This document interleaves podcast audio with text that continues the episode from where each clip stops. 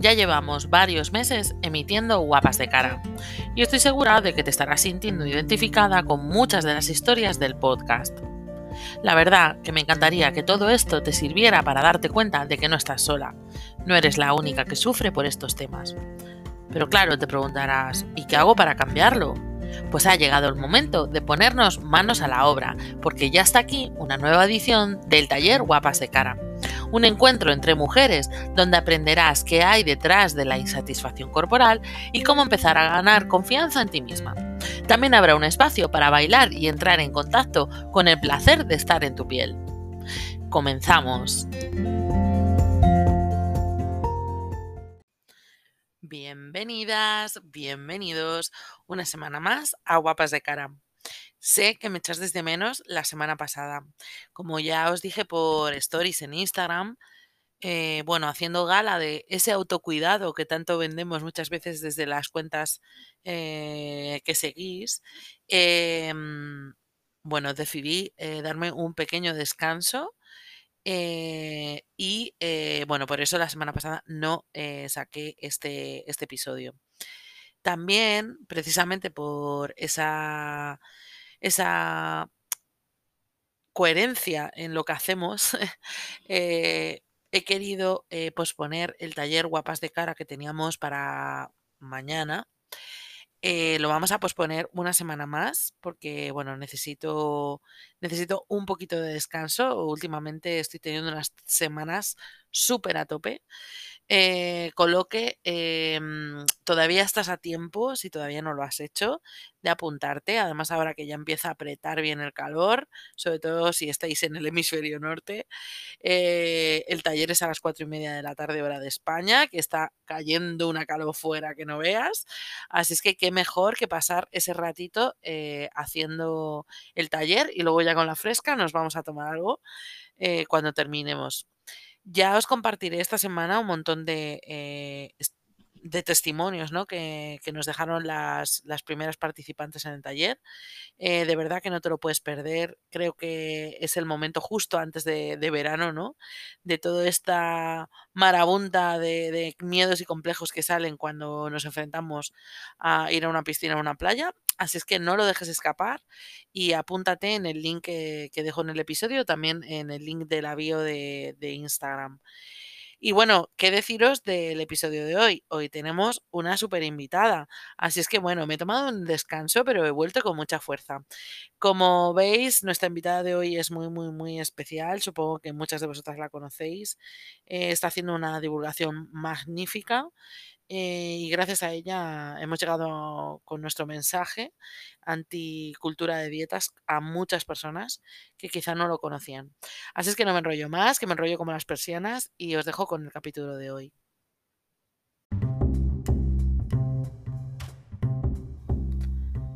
Si todavía no has visto los vídeos de cultura de dieta de Victoria Lozada, ya estás tardando en ir a su cuenta de Instagram Nutrition is the New Black. En ellos divulga, con mucho arte, como buena leo que es, que otra nutrición es posible. Si la conocieras bien en lo personal, sabrías que ama el cine, la música y bailar hasta el amanecer, meditar y hacer yoga. Y también que es muy intensa con las cosas que hace. Su familia y sus amigos son todo para ella. Victoria es una nutricionista especializada en TCA, una profesional diferente, una nutricionista que no pone dietas y que consigue conjugar a la perfección humor e ironía, pero también rigor y ciencia. Hoy tenemos el placer de contar en Guapas de Cara con Victoria Lozada.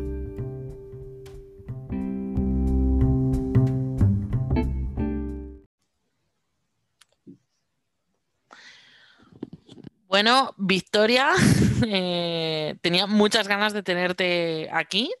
Eh, la verdad, desde hace ya bastante tiempo que, te sigo por redes y igual que muchísimas de nuestras oyentes, que no solamente admiramos, sino nos partimos de risa con vuestro contenido, tanto el tuyo como el de Steffi. Eh, y bueno, yo creo que habéis dado ahí con una tecla muy guay de divulgación con humor que que creo que está ayudando mucho a la causa. Muchas gracias, en verdad. Es un placer para mí estar aquí también hoy y, poder hablar de todas estas cosas que creo que van a ser muy interesantes. Sí, sí, estoy segura de que sí, porque, bueno, casi todas las que las que seguimos, ¿no? A otras cuentas ahí como, como muy potentes, pues claro, siempre nos preguntamos, ¿no? ¿Qué, qué hay detrás de esa, de, de esa imagen, ¿no? Que vemos ahí de, y de cómo, cómo los pasos que, que, te han ido sucediendo cosas, ¿no? Hasta que has llegado a hacer lo que, lo que haces hoy. Bueno, evidentemente muchas de vosotras seguís a Victoria a través de su cuenta de Nutritionist de New Black y seguro que la conocéis y conocéis pues sus TikToks que son súper virales. Pero a lo mejor hay algún despistado. Entonces cuéntanos, Victoria, ¿qué te dedicas? En verdad, ojalá pudiera llegar a mucha gente. Em, mira, pues sí, la verdad es que yo soy dietista nutricionista. Em, es verdad que me ven mucho por redes porque me gusta mucho la divulgación.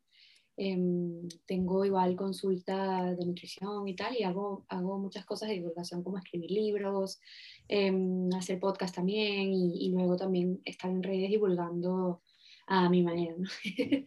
un poco así. Eh, después de graduarme hice un máster de trastornos de la conducta alimentaria y por eso también me gustan mucho esos temas de, de psicología, emociones y nutrición. Total. De hecho, las dos eh, colaboramos con Proyecto Princesas, que también es, ¿verdad? un, bueno, pues una asociación para, pues para ayudar a las personas que tienen trastornos de alimentación y hace una labor súper importante. Y, bueno, pues la pregunta es obligatoria, ¿no? ¿Qué le pasó a Victoria o qué le ha pasado a Victoria a lo largo de su vida para llegar a ser nutritionist de New Black, ¿no? Ahora.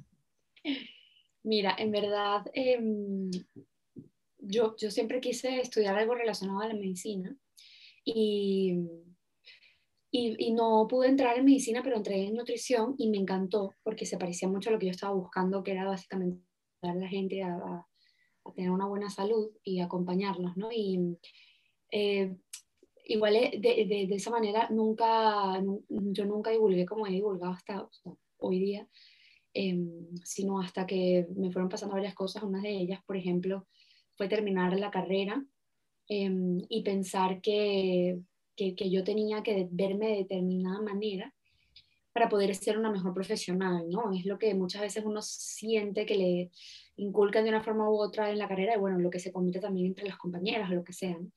Y luego, eh, porque también muchas veces escuchas comentarios como, bueno, yo nunca iría a una, a una nutricionista que, que sea gorda o algo así, ¿no? Wow, mucha presión. Y, y empecé a hacer una dieta súper a mi, a mi estilo, pero muy, eh, muy estricta. O sea, no hice ningún tipo de dietas de estas milagros y tal, pero sí es verdad que era una dieta restrictiva. Entonces, eh, bajé mucho de peso, de igual forma nunca estuve contenta con ese peso, sino que siempre em, quería bajar más y luego tampoco me hizo ser mejor profesional, evidentemente. Eh, y fue como mi primer contacto con una dieta de ese estilo, porque yo antes nunca había hecho una dieta como tal. Incluso me sentía mala profesional porque nunca había hecho una dieta, ¿no? que no tiene nada que ver no se supone que nosotros tengamos que hacer dietas, pero eh, eso es lo que yo pensaba, ¿no? Este fue como mi primer contacto, bueno, evidentemente muchos otros contactos con mi imagen corporal previos, pero como, es, como esto que me hizo ver como que mm, esto no es tan fácil de mantener, no es tan sostenible, no debería ser, no deberían recomendárselo a los pacientes, ¿no? Hacer una cosa así. Luego es verdad que la consulta, o sea, la consulta a mí me cambió mucho la forma de, de ver las cosas, de, de lo que, las, de, lo que, de, de la teoría a la práctica, eh, y luego es verdad que cuando empecé a hacer el máster de, trastornos alimentarios, me puse a ver un poco cómo era toda la influencia de las emociones en nuestro contexto y todo este tipo de cosas en nuestra forma de alimentarnos. También volvió a cambiar mi consulta. Bueno, mi consulta cambia cada rato, la forma en la que yo manejo siempre. Siempre cambio los, los, los recursos, estoy la, cada rato cambiando cosas. Eh, pero en este caso mm, cambió mucho mi percepción de la nutrición porque me, me, di cuenta de que verdaderamente no es nada más que si, bueno, calorías entran, calorías salen, ¿no? Ojalá pero, pero son miles de otras cosas o de factores que determinan qué que, que, tan buena salud puedas tener. Y eso me marcó mucho. Y luego es verdad que eh, a medida que iba viendo los pacientes, que yo pensaba como que, bueno, veo que la persona tiene salud, está bien, no hay que mandarle a hacer ningún otro tipo de cosas, pero todavía le tengo que mandar a bajar de peso. ¿Por qué? Entonces, fueron muchos, muchos puntos de inflexión que yo dije como que mm, por aquí no es. y empecé también a encontrar sobre cultura de dieta, empecé a, a, escuchar el término. Em, en, otras corrientes parecidas, ¿no? Como body positivity, alimentación intuitiva, empecé a escuchar todo esto y me puse a investigar, me lancé al mundo de la investigación, ¿verdad? Todo este año, el año pasado, eh, a leer y a hacer cursos y a hacer cosas. Eh, y creo que voy a seguir cambiando y evolucionando, pero hoy día la forma en que divulgo es así por, por todo esto, ¿no? Muchas cosas que han marcado mi, mi forma de trabajar han sido esas. Bueno, yo eh, lo, comentaba, lo comentaba también con otras profesionales. Eh, evidentemente esto es algo súper incipiente, entonces es que tenemos que seguir evolucionando porque al final, o sea, si realmente pensamos ¿no? en cuántos años lleva instaurada, no sé, la nutrición o, o, la medicina, o ¿no? En comparación con este nuevo enfoque, pues claro, evidentemente vamos a seguir divulgando. Además, es un enfoque que es muy holístico, ¿no? Que al final integra muchas cosas y entonces no es tan fácil y no es tan sencillo y simple, ¿no? De, abordar como a lo mejor otros enfoques mucho más, bueno, basados en, en a lo mejor solamente una disciplina, ¿no? En este caso son, ¿verdad? O sea, aspectos sociales, aspectos eh, e, incluso, incluso económicos, ¿no? A nivel ya de incluso políticos, ¿no? De, temas de moralidad con respecto a la salud. O sea, hay, muchos, muchos factores que socio, socioeconómicos que son, que son complicados, ¿no? También de abordar. Em, bueno, te voy a preguntar por bueno, pues un tema que, abordamos mucho en este nuestro, nuestro tipo de cuentas, ¿no? Que es, eh, bueno, ¿qué te parece la, qué opinas sobre la sociedad de la imagen como la cultura de la belleza ¿no? que se nos impone a, a todos los seres humanos, pero es verdad que las mujeres estamos especialmente eh, presionadas con esto. No sé qué, visión nos puedes dar. bueno, tú y yo compartimos muchas cosas, ¿no? Yo creo que vamos en la misma onda. Yo, a mí me gusta mucho la historia de dónde viene todo esto, porque yo creo que me ha hecho entender y creo que es fácil ver mejor por qué estamos donde estamos hoy, ¿no? Entonces, em, es verdad que históricamente la mujer siempre ha tenido un papel de cuidadora en la familia, ¿no? En las tribus donde habitaba. Y, mm, y bueno, eh, da la casualidad que, que, en una sociedad patriarcal, eh, quien más valor tiene en la sociedad es, es, es, la persona, en este caso, que es un hombre blanco heterosexual, ¿no? Y, mm, la mujer sigue siendo cuidadora, la mujer siempre tiene que estar pendiente de que eh, las comidas se hagan de determinada manera en la casa, en general, ¿vale? Em, o al menos así ha sido siempre culturalmente hablando, la comida siempre ha tenido una, un rol súper importante en nuestra y mm, hablando de realeza, hablando de tribus indígenas, la, la, comida era sagrada, ¿no? Se usaba para rituales, para sacrificios, o luego en la realeza también los banquetes reales eran como supermercados. Eh, eh, que, que, era muy de clase y tal, este, por eso también los temas económicos son algo muy interesante de evaluar en estos casos. Y, y bueno, la mujer siempre ha tenido esa, esa figura eh, de que incluso debe comer menos porque es lo más femenino que puede hacer, ¿no? Es como eh, la persona, la mujer, además, la buena mujer, entre comillas, se sacrifica por la familia, sacrifica para que la familia haya suficiente comida, y la mujer organiza muchas veces la comida de la casa, tribu, familia, lo que quieras eh, enfocarte. Incluso a veces termina, deja, o sea, deja de comer ella menos o deja comer lo que queda para, para que todo el mundo coma bien. ¿no? Incluso en la ONU hay, hay unos estudios de, de que el 70% de la población que está desnutrida o que está pasando hambre es mujer. Mm, y, por ejemplo, en Venezuela, en mi país, eh, se ha visto que las mujeres en, tiempos de crisis son las que menos comen, entonces está súper marcado en casi todas las sociedades, al menos occidentales.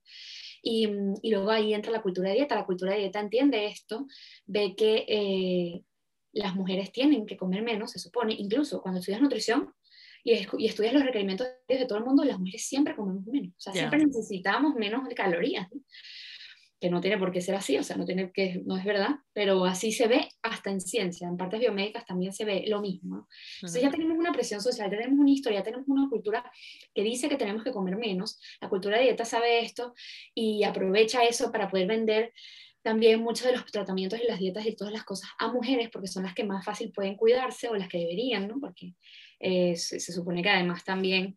Eh, hay un estándar de belleza en general que debemos cumplir también, ¿no? Para ser una buena mujer.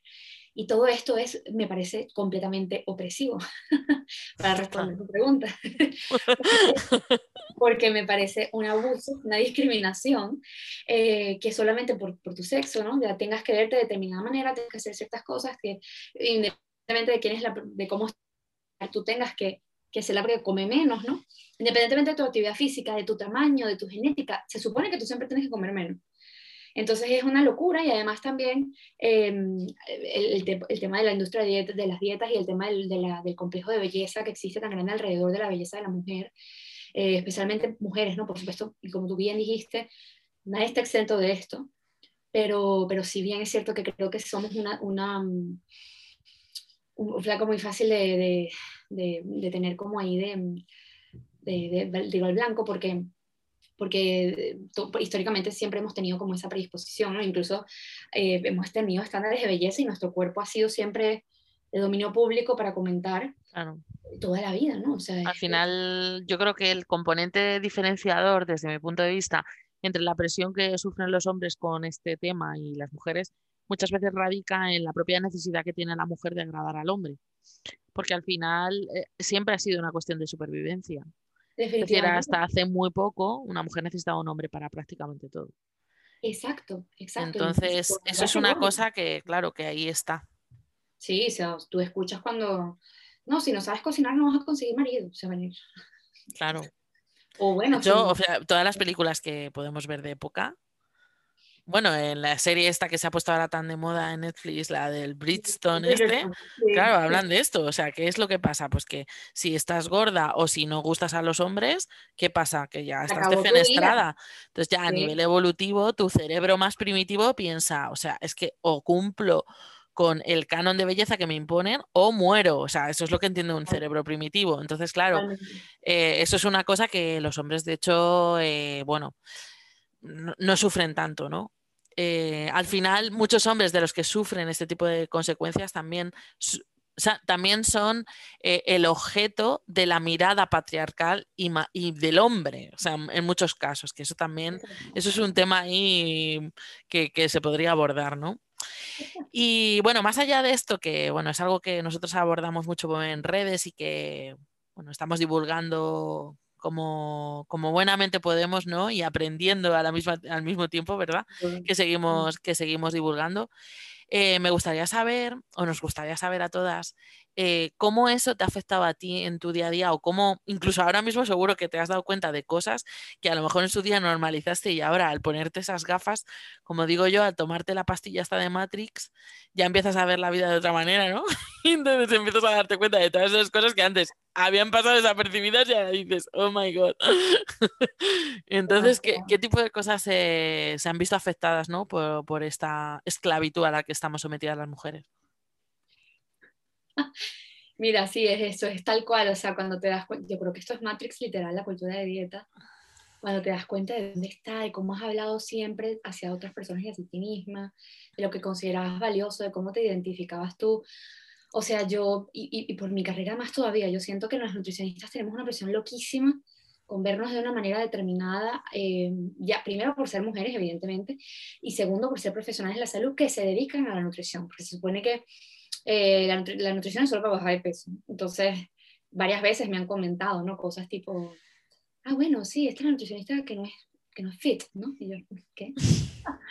Entonces, claro, son cosas que han sucedido que, mm, y, mi propia medida de, mi hora de medición de cómo era yo de valiosa, eh, tenía mucho que ver con eso. Y todavía a veces me invaden esos pensamientos de una forma mucho más leve, pero están allí, ¿no? Es como, porque la cultura de, dieta vive, en mí igual, o sea, es una cosa que, que yo, yo, sigo llevando.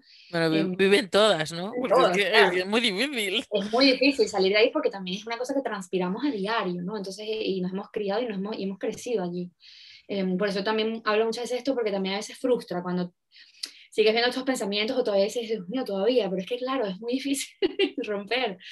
Entonces, es verdad que, que, muchas veces mi valoración o mi percepción de mí misma y de mi profesionalidad incluso dependía a veces de cómo me veía en el espejo o de cuánto marcaba mi báscula, ¿no? Y, y es algo que ya yo he trabajado muchísimo, pero es una cosa que a mí, desde que yo empecé a trabajar en esto, mi vida ha cambiado de una forma súper, súper impactante porque ha cambiado en todas las áreas, ¿no? Ha cambiado en mis relaciones personales, ha cambiado en mis relaciones familiares, o sea, yo incluso me he alejado de ciertas personas porque no me gustaba ciertas cosas que hacían que perpetuaban eh, de repente opresiones que todavía no las siguen, no las ven, ¿no? Y, em, y, lo respeto perfectamente porque cada quien tiene un camino diferente y cada quien llega a estas conclusiones a su, momento, pero, pero me, han hecho, me han hecho básicamente un vuelco mi vida en 180 grados porque, o sea, ahora, desde que, desde que me puse esas gafas, como tú dices, o sea, mi trato con los pacientes, a mí misma, mi trato hacia el mundo exterior, incluso ayer compartía un, una, una publicación sobre Chloe Kardashian, que es una cosa como que súper, eh, pareciera que es una cosa súper superficial, pero es una mujer es una mujer que igual ha sido criticada siempre por su cuerpo, entonces yo sentí compasión por ella también. Mucha gente me dice, pero ¿para qué? Si es una persona que igual promueve estándares. Sí, pero es que es, una, es un ser humano que también está intentando hacer lo mejor posible, siempre ha sido criticada por su peso dentro de todo su entorno y se le llama como la hermana gorda, o sea, mil cosas muy fuertes que al final van a, van a hacer daño. Nadie está exento de, esta, de este tipo de, de, cultura porque nos envuelve. ¿no? Entonces, ha, cambiado mi vida de una forma muy interesante porque, porque claro, cuando tú trabajas cultura y dieta también estás, estás salir de allí, estás trabajando en, ver otras cosas, estás viendo colonialismo, estás viendo supremacía blanca, estás viendo racismo, estás viendo discriminación en todos los sentidos y eso te hace ver el mundo diferente, ¿no? O sea, para mí ha sido todo esto. Total, total, es increíble, ¿verdad? Además, yo siempre lo pienso porque yo he tenido, por ejemplo, un, una cosa como muy gradual de ir eh, cambiando poco a poco a lo largo de, los años, ¿no? Mm. Eh, después de haber adelgazado mucho, etc. etc. Y, yo, claro, por ejemplo, hablando con él y de vístete que vienen curvas, por ejemplo, me, me dice, tía, es que a mí esto me cambió así como, ¿sabes? El de repente ver todo esto de la cultura, o sea, de ¡fum! de una. Entonces, claro, de repente es como, joder, qué impacto, ¿no? o sea, eso sí que es como de repente despertarte en Japón. Decir, Dios mío de mi vida, ¿qué es esto? O sea que tal cual, ¿no? Es una locura, dices que sí, ¿qué está pasando? O sea, yo, el mío también, mi proceso gradual también, em, pero es verdad que cada vez que va haciendo o voy aprendiendo algo, es como que necesito un tiempo en mi vida, porque me afecta. O sea, es algo que yo digo, Dios mío, posible que.? Sí, además necesitas una reubicación muchas veces y eso es súper importante lo que acabas de decir. Y el, ser compasiva contigo misma, el ver que todavía te sigues pillando en, cosas ¿no? y en actitudes que siguen siendo así. Eh, y si no entiendes a veces cosas, por ejemplo, a mí me pasa muchas veces que seguidoras me dicen, ay, es que no entiendo esto porque es gordofobia, ¿no? Claro, claro. Porque claro, está tan normalizado que es que o sea, es, como tal. Entonces aquí siempre la palabra es como la compasión, ¿no? Lo que siempre nos ayuda a, pues a compadecernos lo que has dicho tú, ¿no? Con otras, con otras personas incluso que, que están súper metidas en el tema de la esclavitud todavía, que están súper pendientes de su imagen, porque al final son igual víctimas de un sistema que nos oprime a todas. Entonces, pues bueno, qué suerte, ¿no? Poderlo ver. Te voy a preguntar otra cosa eh, relacionada mm, un poco también con esto, ¿no? Con, la aceptación corporal. Eh, ¿Cómo ha sido la relación que tú has tenido con tu cuerpo a lo largo de tu vida? Fíjate, em, yo he pensado mucho en esto porque luego, voy, luego van viniendo como, como, como hemos hablado, ¿no? De que van saliendo cosas que no te has dado cuenta cuando empiezas a ver todo esto comentarios que van, o sea, como que uno va uniendo hilos o van viniendo cosas que uno tenía de repente enterrados o que siempre habías normalizado em, y que ahora de repente te saltan como que, ¿qué? Alguien me había dicho esto en mi momento, no lo puedo creer. Entonces, em, yo siento que, que, en mi familia, por ejemplo, mi historia familiar nunca estuvo demasiado marcada eh, mi peso ni absolutamente nada sobre mi cuerpo, pero en, la sociedad donde yo vivo, eh, desde donde yo vivía en Venezuela, y mi familia en concreto, mi madre, em, siempre estuvieron muy pendientes de cómo se veían ellas, ¿no? O sea, a mí nunca me hicieron un, comentario, en mi familia me refiero, sobre esto, o sea, para mí nunca fue, eh, por eso yo creo que tampoco eh, he tenido como la predisposición para desarrollar un trastorno de la conducta alimentaria, habiendo pasado por muchas cosas que quizás no hubieran desembocado en eso, porque creo que mi ambiente nunca me lo remarcó demasiado, obviamente mi ambiente más cercano. Pero em, a pesar de que no se me hacían comentarios a mí, sí es verdad que había esa, esa, esas preguntas mira, me veo gorda, o ay, me ves gorda, o eh, ¿crees que tal? Y muchas operaciones, en Venezuela es una de países donde más operaciones estéticas se hacen, una cosa loca de todo el mundo, yo creo que conozco Se tiene como fama de que son los mejores cirujanos. sí, sí, unos cirujanos maravillosos, sí, pero o sea, eso es pura cosa estética y bueno, cada quien a lo suyo, pero la verdad es que yo estaba eh, siempre rodeada de eso y mi padre es médico y, mm, y siempre tuve la posibilidad de hacerme alguna cirugía, incluso se me insistió varias veces en que si me quería hacer alguna cirugía, ¿no? Bueno, ponerme los senos o algo así, porque es muy clásico, o sea, no es algo, no es algo extraño, es pan de cada día, alguien con, con las tetas, las cosas, y ves publicidades en las calles, este, en las vallas publicitarias tipo vas a cumplir 15 años y tenemos un 2 por 1 por tus 15 años, una seno por, el otro, una cosa, una cosa loca, pero, pero es así, ¿no? Entonces, este, siempre estuve rodeada por eso y además que además en, este país, en, mi país es, también mucho cultura de mis Venezuela, las mises, ¿no? Y además ahí también hay mucha cirugía, pero hay un enfoque en la delgadez extrema. Actualmente, al principio de la, del, tiempo yo he visto fotos y no era así, pero claro, las patrones de belleza van cambiando. Entonces en mi, en mi tiempo pues era muy, muy delgado, todo el mundo comparando chistes muy gordofóbicos, una sociedad muy machista evidentemente también. Claro, todo eso está ahí, o sea, todo eso yo lo absorbí, ¿no? Entonces al final es verdad que siempre tuve como inseguridad de, ay, bueno, debería perder, o sea, siempre me recuerdo incluso de pequeñita pensar como que ver mi, mi, barriga, mi panza, lo que sea, y decir, mm, sería perfecta, o sea, me acuerdo perfecto de este pensamiento que me parece muy oscuro, pero es así, eh, era así, ¿no? Me he dado cuenta de esto reciente, yo no me he dado cuenta de esto como que era algo así antes. Y pensaba, bueno, ojalá tener menos panza porque así sería perfecta, ya, ya tengo menos acné, yo nunca tuve mucho acné, lo que sea, pero pensaba eso, ¿no? Yo qué sé. O sea, solamente tengo que tener menos tal y mi menos panza y ya, estoy la mejor porque tengo buenas notas, tal, y si hago esto ya, ideal. No pensaba, una cosa de... Yo te estoy hablando de una niña pequeña, no, no, sí. ni siquiera, sí. O sea, era como eso y, y, bueno, toda la vida, evidentemente que nadie se salva de esto o, muy pocas personas. Y, y siempre me ha acompañado y evidentemente cuando empecé la carrera se vio muy reforzado y, y ahí es verdad, y yo creo que hay que estudiar mucho y cuidar mucho a las personas que están estudiando nutrición porque es una cosa, y salud en general, porque salud siempre va hacia, hacia la pérdida de peso, hacia la gordofobia. Estamos, estamos formadas mucho en sistemas muy gordofóbicos. Entonces, creo que en general es un problema que, que nos deberíamos ocupar un poquito ahí. Eh, hay muchos trastornos de conducta alimentaria, por ejemplo, de nutrición. Y, mm, sí, es así. Sí, y, y, es verdad que, claro, eso también me afectó. O sea, al final es un cúmulo de muchas cosas y es verdad que eh, mi relación con mi cuerpo siempre había sido así, hacia la búsqueda de creer que y, mi relación en general conmigo misma, ya ni siquiera con mi cuerpo, sino con mi valor, mi valor como persona, era como siempre, tengo que ser perfecta porque así es que voy a ser alguien en la vida y la verdad es que eso es lo que en general te hace sentir también una sociedad que es muy hiperproductiva, que, celebra mucho la hiperproductividad, que si no estás haciendo cosas eh, o si no te ves de determinada forma no eres, no perteneces, ¿no?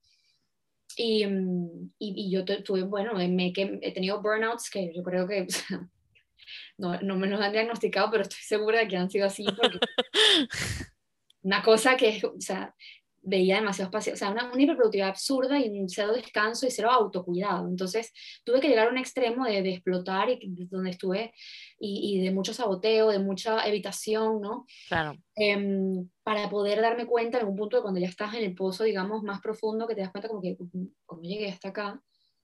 Y ahora hay que subir y va a ser difícil. Eh, claro pero, sí, pero claro, mi cuerpo también está involucrado en eso porque también me hice mucho daño a nivel eh, corporal, a nivel de cansancio. Pues, eh, tuve un año incluso que se me olvidaban todos los vuelos, perdí como siete vuelos ese año. Eh, o sea, un desastre a nivel de comidas también, muchos atracones, por supuesto, porque estaba también tan atareada con muchas cosas que luego no me daba tiempo de comer y de repente me atracaba. O sea, un, un desastre al final también, he creado también, evidentemente, por esa autoexigencia eh, impuesta muchas veces también por esa búsqueda de, valor, de pertenencia o, o incluso de, sentir que, que, soy suficiente. Y es una de las cosas que más he trabajado, o sea, este, este tema de ser suficiente, de, usar compasión, de tener gratitud, para mí han sido exploraciones muy, muy bonitas y por eso insisto mucho en, en hacerlo a la hora también de cambiar hábitos o, o, de llevar un estilo de alimentación diferente, porque creo que es muy valioso el darse cuenta de lo duro que es uno, uno con uno misma y, y, y, para mí ha sido muy, muy, o sea, un proceso muy, muy, interesante y sobre todo que, que, se ha visto, por eso es que se ha visto también tan afectado en otras partes de mi vida, porque al final pues somos un todo y evidentemente como yo había hecho algunas cosas y estaba haciéndolas en otras áreas, ¿no? Entonces, sin duda, eh, ha sido un, no ha sido una relación fácil, tampoco creo que haya sido una cosa severa, pero verdaderamente que, que, que, para mí ha sido un cambio muy grande desde que, desde que empecé, desde que empezó como mi carrera profesional también, pude darme cuenta de muchas de las cosas que estaban allí pululando sin yo darme cuenta que estaban allí, claro. Claro.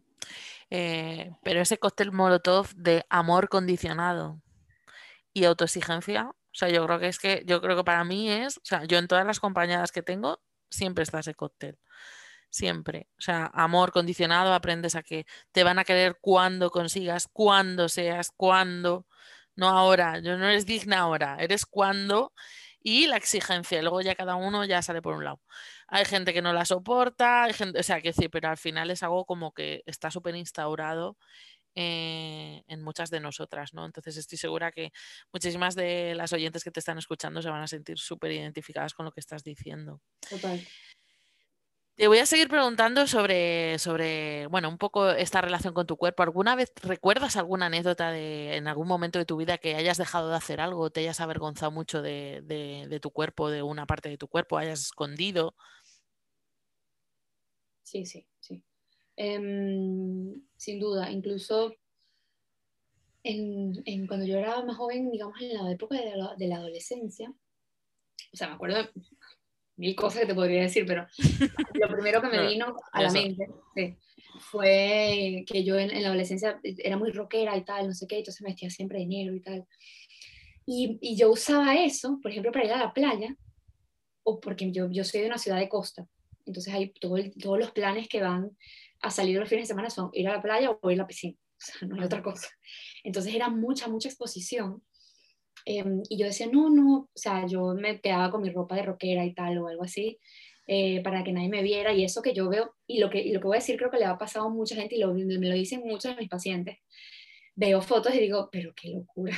o sea, como yo pensaba en ese momento que yo, que yo tenía un cuerpo que no iba, o sea, una cosa loca y, y, y bueno, es verdad que también se, se criticaban mucho los cuerpos de todo el mundo en mi, en mi entorno. Y, mm, y, por supuesto, incluso me he dejado de poner cosas, me he puesto otras cosas que, o sea, mil cosas que te puedo decir. Incluso eh, con el tema de, de, consulta, para mí también en un punto fue difícil pensar, ¿no? estoy engordando porque, imagínate, estaba pasando por una sea y tenía eh, situaciones donde había muchos atracones lo que sea y engordaba, subía de peso y, mm, y entonces era como, Dios, me van a ver en la consulta y van a decir que no Em, que no soy buena profesional porque mira el cuerpo, porque ya antes cuando era más delgada me decían, ¿no? Como que, eh, ay, claro, pero incluso que eso también a veces me genera un poco de frustración porque cuando, era, cuando estaba más delgada me decían, claro, claro, para ti facilito porque tú eres delgada, todas estas recomendaciones que me estás dando. Y luego ya cuando estaba más bueno, claro, ajá, este, bueno, una profesional como tú, de tu estilo, de tu, como tu cuerpo, pues, o sea, comentarios de todo. Es, un, es un juicio total, ¿eh? Total, siempre, siempre siempre. Entonces también en algún punto me, me, dejé, me pensé, pensé de retirarme de eso porque ya, ya no nada más por el tema de esos comentarios, sino también por el tema de, ¿qué estoy haciendo? Yo no quiero, o sea, no me gusta la nutrición porque no quiero que la gente esté todo el tiempo perdiendo peso, pendiente de, que si la boda, de que vas a bajar 5 kilos para tal, no sé qué, y me sentía tan desconectada de la, de la profesión, de, de esa ciencia que ya veo, ya entiendo que no tiene nada que ver, eh, pero que me decepcionó mucho. Entonces al final casi dejo de hacer lo que más me gusta por eso, ¿sabes? y, y, me lo replanteaba muchas veces, incluso durante la consulta, como que, ¿qué estoy haciendo? O sea, no puede ser que yo siga perpetuando esto. Y luego em, también por esos comentarios, ¿no? Mucho miedo, mucho temor a que, uy, cuando vean que soy nutricionista o cuando lleguen a la consulta, tal. Y al final, o sea, menos mal que no lo dejé, lo dejé por un tiempo de divulgar, por ejemplo, pero pero no, pero no dejé la consulta, menos mal, porque la verdad me gusta mucho trabajar. Bueno, las dos cosas lo haces muy bien, con lo cual es la verdad, es una pena también que dejaras de divulgar. Sí, dejé como seis meses, pero también porque estaba muy o sea, en este, este, tiempo que te digo que de verdad que casi que me, me ponía una historia y me iba a decir que, que, que, estaba haciendo, o sea, que me veía enferma, ¿sabes? No. Y además que, el, que la divulgación también, o sea, roba mucha, mucha energía. Me, mucha energía. Exacto. Me, estaba drenando mucho también y, y, en ese periodo también cambié mucho mi manera de ver las cosas, entonces también me tomé un momento para digerir todo y bueno, y para sanarme y estar bien yo misma también conmigo misma y mi situación vital, ¿no? O sea, no estaba bien en ese momento. También tuve una, eh, yo, me, yo estaba casada, me casé muy joven, entonces me, me separé muy joven, o sea, todo un desastre. Em, también porque emigré, o sea, son, fueron muchas cosas en conjunto. Y, y, claro, o sea, cuando me pasó todo eso y que además ya estaba usando el trabajo, el trabajo se convirtió todavía más en mi escape. Em, entonces, por supuesto, ahí estaba muy agotada. ¿sí? Claro. si fuera por eso, yo también habría dejado de hacer muchas cosas. y dejé, bueno, me replanteé muchas veces este, dejarlo así. Claro.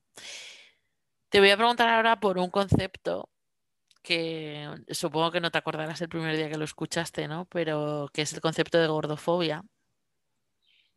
Eh, bueno, pues cómo lo ves ahora y también cómo te ha afectado a lo largo de tu vida o bueno, pues cómo tú has sufrido esa gordofobia o cómo te ha afectado de alguna manera.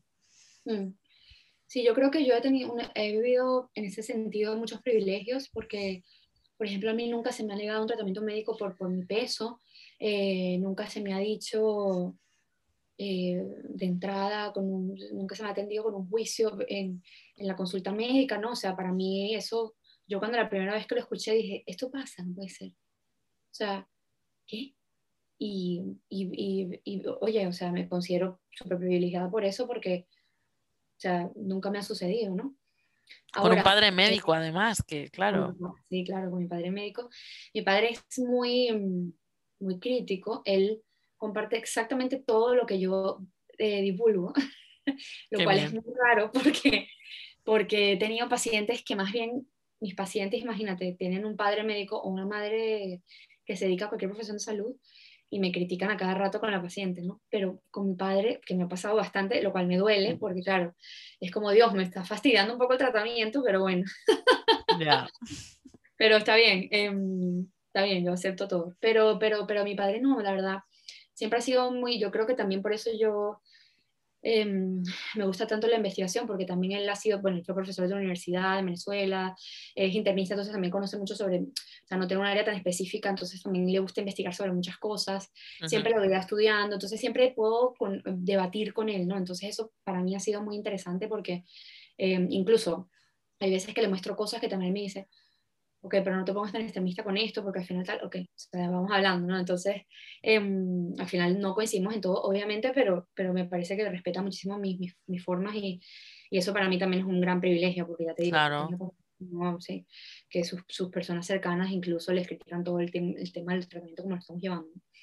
Eh, yo, yo nunca he vivido la gordofobia desde ese punto, eh, pero es verdad que, bueno, en verdad, en mi gremio sí algunas veces eh, lo viví un poquito nunca nada que fuera a de verdad incapacitarme a hacer algo que yo quería hacer.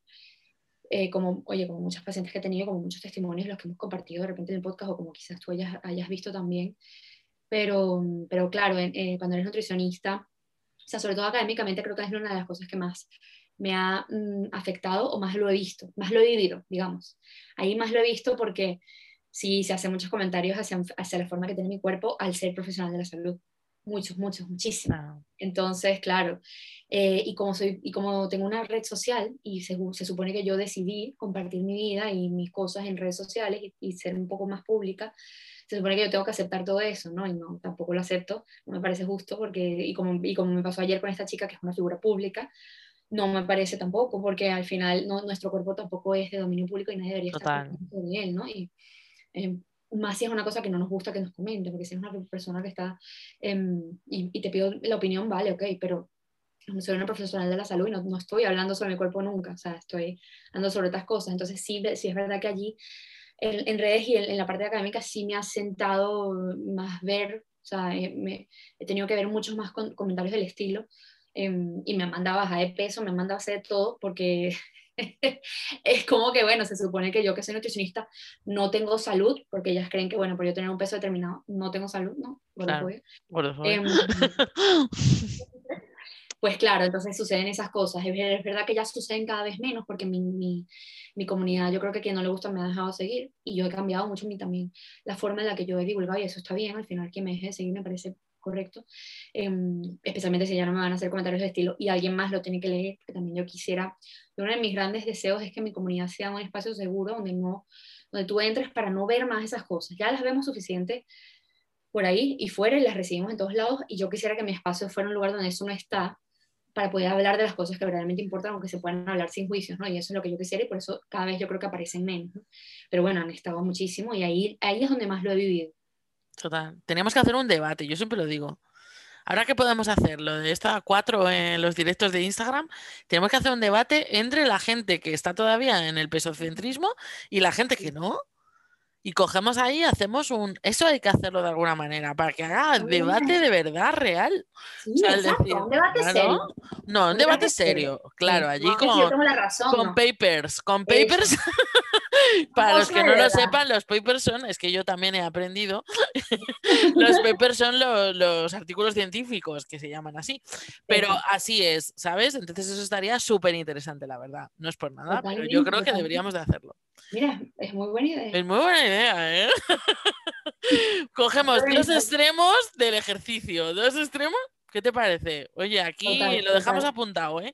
Nos Vamos van a, sí, vamos poner un, un, deadline. para- Hay que sí. poner un deadline. Sí, sí, total. Oye. Victoria, pues ya estamos terminando y te voy a hacer la pregunta que le hago a todo el mundo, que es, eh, si alguna vez has dicho, te han dicho o qué te sugiere la frase con lo guapa de cara que eres.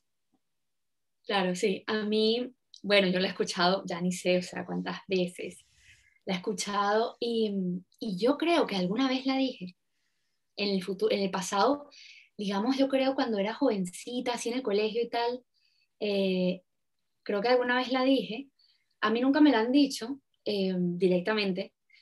Me han dicho otras cosas, eso no.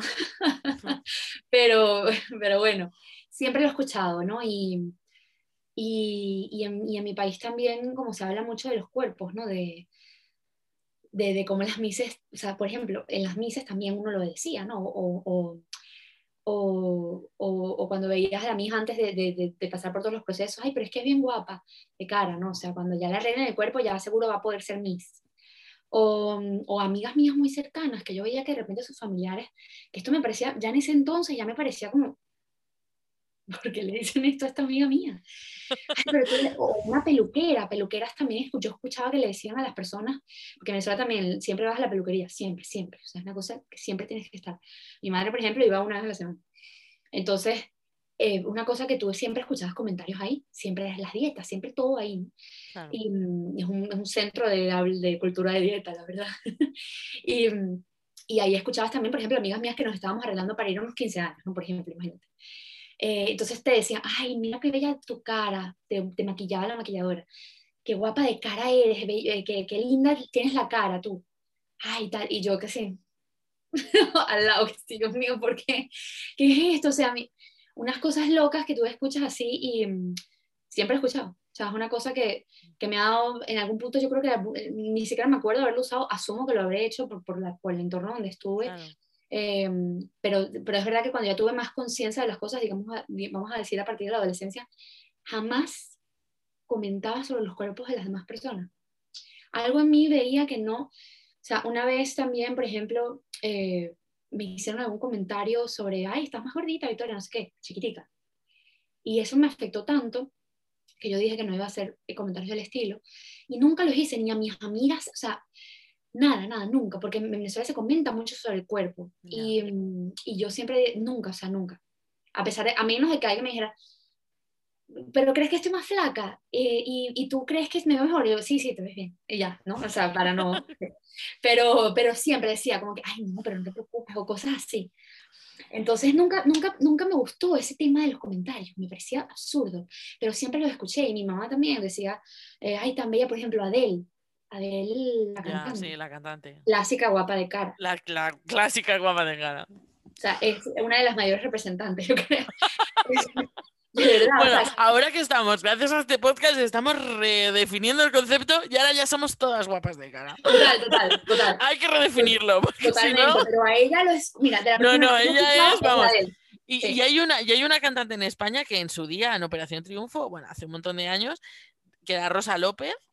Ah, no la conozco. Rosa estaba gordísima en su día y, y, y, vamos, o sea, es que era, esa era la oficial en España, la guapa de cara. De hecho, por ella, a mí, una vez que acompañé a una amiga mía que se quería poner tetas y fuimos a un, un médico cirujano, Sí. a mí el médico cirujano me lo dijo, que yo estaba allí de acompañante. O sea, yo creo, es una de las cosas que más, que me acuerdo de que me lo dijo.